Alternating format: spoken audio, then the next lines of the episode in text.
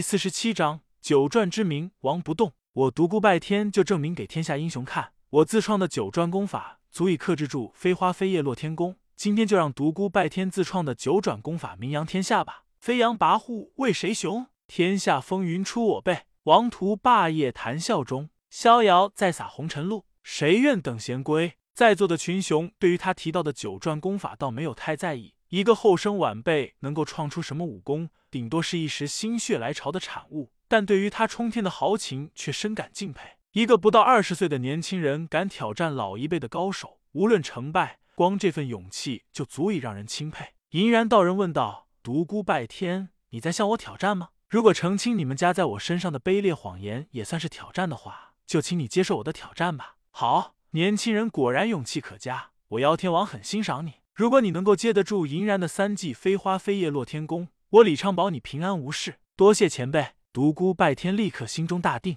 他知道，即使接得下银然道人的飞花飞叶落天宫，也要身受重伤，到时没有人庇护，难保不遭毒手。独孤拜天冲李放一抱拳：“将军，为证明我的无辜，在下只好斗胆在离府撒野了。若有得罪之处，望请海涵。”李放本来就对独孤拜天心存好感，又有妖天王的承诺。当下对他更感亲切，少侠不必客气，大家都是习武之人，不必拘于小节。但有一点，点到即止，不要伤了和气。好，怡然前辈，我们到前院去比武。众人又来到了前院。不久前的一场王级大战的战果又浮现在众人眼前。倾塌的大厅，凹凸不平的前院，消融的院墙和化为飞灰的青砖，无不说明曾经的大战是多么的惊人。望着这惊人的壮举。独孤拜天内心涌起了滔天的豪情。天下英雄出无辈，王图霸业谈笑中。大丈夫生于天地间，就应该轰轰烈烈的闯荡一番。如果事事畏首畏尾，还不如就此变个女儿身呢。独孤拜天眼中燃起了熊熊的战火。银然道人与他对面立，不敢有丝毫松懈之处。他深知这个小子邪门的很，在船上时挨了那么重的一击，两天不见，又生龙活虎的站在了他面前。两人暗运功力，随时准备给对方致命一击。正在这时，突然有人喊道：“慢，我们有话和独孤兄弟说。”独孤拜天回头一看，是自己刚认识的那几个朋友。他缓步走了过去。丁平小声道：“兄弟，大哥功夫可能没你好，但江湖阅历还是要比你多一些的。这个老道的飞花飞叶落天宫，你可万万不能用手去接呀，终者毙命。你的功力远逊于他，千万不能为了一时意气而逞能。好汉不吃眼前亏。”你当面给道个歉又能怎样？大哥，我这些年来丢人的事多了，你这样不算丢人。独孤拜天很感动，他一直以为丁平是个江湖骗子，没想到他竟然是个热血的汉子。这个朋友没有白交。丁大哥，你的好意我心领了。不过你放心，我不会有事。我真的曾经领教过他的那个飞花飞叶狗屁功，当时我都没有事，现在更不惧怕他。王妃等人在旁边道：“丁大哥怎么样？”我们早就说了，独孤兄弟是那种宁可站着死，不可跪着生的真豪杰。明知山有虎，也要往虎山行。刘一峰道：“独孤大哥，待会儿和他动手时，你不要和他对掌，用我这把剑和他过招。虽然不是什么名剑，但也勉强能够削断一般的铜铁，很锋利。”独孤拜天苦笑道：“我还没有创剑招呢，只创了一套还不算成熟的拳法，不过也能够当掌法用。”啊！众人难以置信的睁大了眼睛，这样还怎么打？独孤拜天道：“兄弟们放心，我不会有事。哼，别忘了我说过，我要让我的名字变成一种信仰。我哪能这么早就挂掉呢？”独孤拜天再次来到场中，此时他内心热乎乎的，他感觉这几个朋友没有白交。银然道人压低声音道：“小子，这可是你自己找死。”独孤拜天同样小声道：“你个老杂毛，真是阴魂不散！我走到哪你追到啊？你以为我怕你？来吧，把你那个什么话啊，噎牙的狗屁功打出来吧！”找死！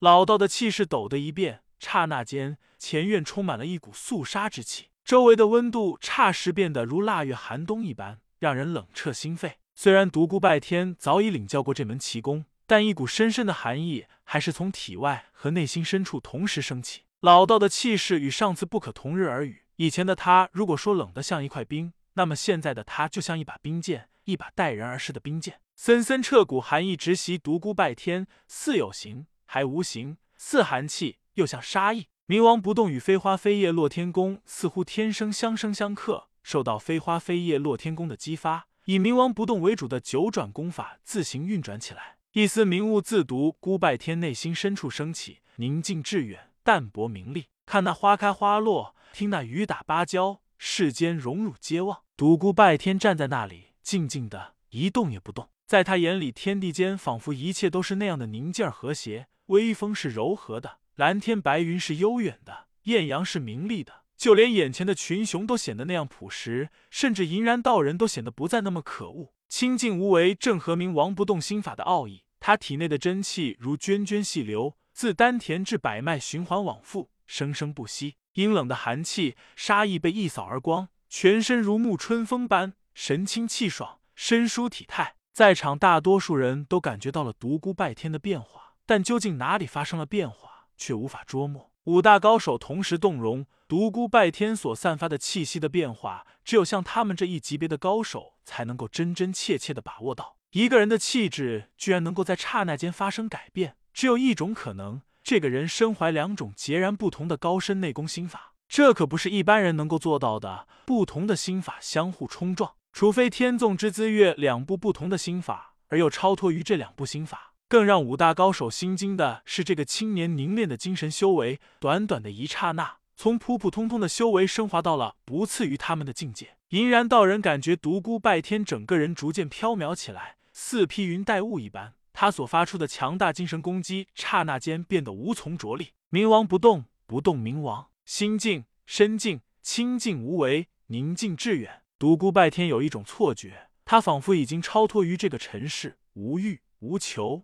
舍心之外别无他物。体内真气运转更加流畅，生生不息而充满活力。银然道人越来越心惊，他感觉眼前的这个年轻人不再是他所认识的独孤拜天。上次他和独孤拜天打斗时，感觉他霸气凛然，充满豪气，给人一种压迫感。而眼前的这个青年是那样的虚无缥缈，让人捉摸不定。银然道人知道不能够再这样下去了，忙将飞花飞叶落天宫催发至极限，整个人变得更加阴冷起来，露在外面的肌肤也变得异常白皙，尤其是一双手掌晶莹如白玉，泛起了淡淡毫光。周围空气的温度再次急剧下降，大片大片的冰花雪叶自空中纷纷扬扬飘舞而下，白莹莹、亮晶晶，绚丽夺目。围观的群雄有好多人是头一次见识这门奇功。见如此异象，纷纷称奇。老道大喝一声：“独孤拜天，我让你这个目无尊长的小子见识一下洛天宫的绝学。”洛天掌第一式，落英缤纷，